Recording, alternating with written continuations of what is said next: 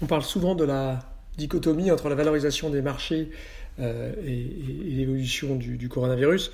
Il faudrait aussi parler de la dichotomie euh, existante entre l'évolution du coronavirus qui semble accélérer euh, et les économies qui, elles aussi, redémarrent peut-être plus, forte, plus fortement que prévu. Euh, d'un côté, on a effectivement un coronavirus qui ne ralentit pas au niveau mondial, il l'accélère même, hein, puisqu'il faut moins de 6 jours désormais euh, pour avoir un million de personnes euh, infectées par le virus supplémentaire. on a eu encore des records de nouveaux cas aux États-Unis, hein. on est à, à, proche de 60 000 nouveaux cas d'infection par jour, avec des hospitalisations qui montent de 7% au Texas, la Floride qui, qui pour beaucoup de ses hôpitaux est à, pleine capacité dans ses lits de réanimation. Donc je crois que l'OMS raison de signaler qu'on n'est clairement pas, euh, euh, n'a clairement pas passé le pic de l'épidémie de, coronavirus. Donc on, est vraiment à plein dedans, même si c'est pas le cas en Europe. Hein. on voit que euh, ça progresse que de 0,3% en France, que l'Allemagne a eu que 280 cas hier. Donc on voit bien qu'en malgré les fêtes de la musique, malgré les rassemblements, l'épidémie semble contrôlée en, Europe avec des États qui, réautorisent des réunions de plus de 1000 personnes, typiquement en, Allemagne. Donc euh, euh, si ça va à peu près en Europe, ça reste stabilisé. C'est pas du tout le cas au niveau mondial avec une épidémie qui accélère et donc ce pic qui est loin, qui est encore devant nous sur, l'épidémie. Et de l'autre côté, on a plutôt des économies qui, rebondissent assez fortement et notamment tirées par la consommation. Hein. C'est souvent plus des deux tiers de la, du, de, la richesse euh, créée euh, par pays. Donc on voit ça avec notamment bah, les ventes au détail. C'est impressionnant dès le mois de mai, alors qu'on n'était pas encore complètement rouvert en Europe, avec un rebond de plus 18%, alors qu'on avait baissé de 12% en avril, après 11% en mars, donc un rebond très très fort. Et notamment en France, hein, avec un rebond qui est plus fort que, que, chez ses voisins, même les plus, les plus touchés, hein, avec des ventes au détail qui ont rebondi de 37% au mois de juin, et c'était pas... Euh, c'était pas encore complètement rouvert euh, sur l'ensemble du mois.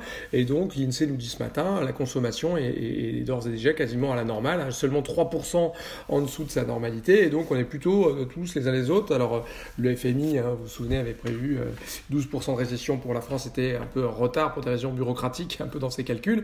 Mais la plupart des instituts de conjoncture, et, nous, Natixis également, on est en train plutôt de réviser à la hausse les prévisions de croissance. L'INSEE, donc, publie ses prévisions pour le deuxième trimestre en les confirmant euh, euh, euh, en, baisse de 17% au deuxième trimestre, mais avec un rebond de 19% au troisième trimestre, puis plus 3%, une espèce de normalisation au quatrième trimestre. Donc finalement, la croissance française pourrait être de seulement, en baisse de seulement 9% cette année, alors qu'on était plutôt à 10, 11%. On voit bien que les, les, chiffres sont plutôt, euh, sont, plutôt là.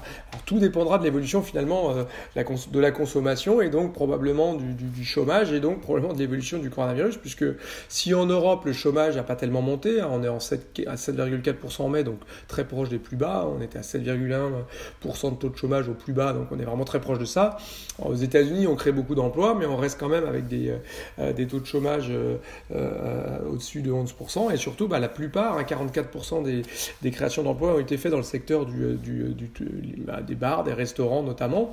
Et donc, si on est en train de refermer tout ça dans des états très touristiques comme la Floride la Californie, probablement que les chiffres du chômage vont être un petit peu moins euh, flamboyants après avoir créé 7,5 millions d'emplois de, de, sur les deux derniers mois. Probablement que ça va se calmer aux États-Unis et donc peut-être que la consommation pourrait s'en ressentir. Et on a des enquêtes qui montrent ça. Hein. On a 40% des Américains qui pensent moins dépenser dans les bars, les restaurants euh, ou, dans les cinémas ou dans les événements euh, euh, avec beaucoup de personnes, hein, y compris voilà, des matchs de, foot ou de baseball, etc. Donc 40% des ménages qui pensent peut-être dépenser moins, et vous avez 60% des PME aux États-Unis qui ne pourraient pas survivre, en tout cas qui ne pourraient pas continuer à ouvrir si la consommation ne revient pas à la normale. Donc on a bien quand même cette dichotomie, cette course un peu contre la montre entre le coronavirus qui continue d'augmenter, notamment dans un certain nombre d'États américains et notamment sur les États très touristiques comme la Floride et la Californie, et de l'autre côté, bah, une situation qui pour l'instant est, pas mauvaise, euh, mais à un moment ou à un autre, il faut réconcilier deux. Donc il faut espérer que ce sera par une stabilisation de la situation sur le coronavirus. C'est sans doute le scénario central. Hein, en prenant les bonnes mesures, on voit que ça, se calme au bout de quelques semaines. Mais attention, euh, on ne peut pas du tout exclure de nouveau euh, à, l'automne un, rebond de l'épidémie. Et donc on aura probablement des chiffres de reprise qui vont là aussi se, calmer.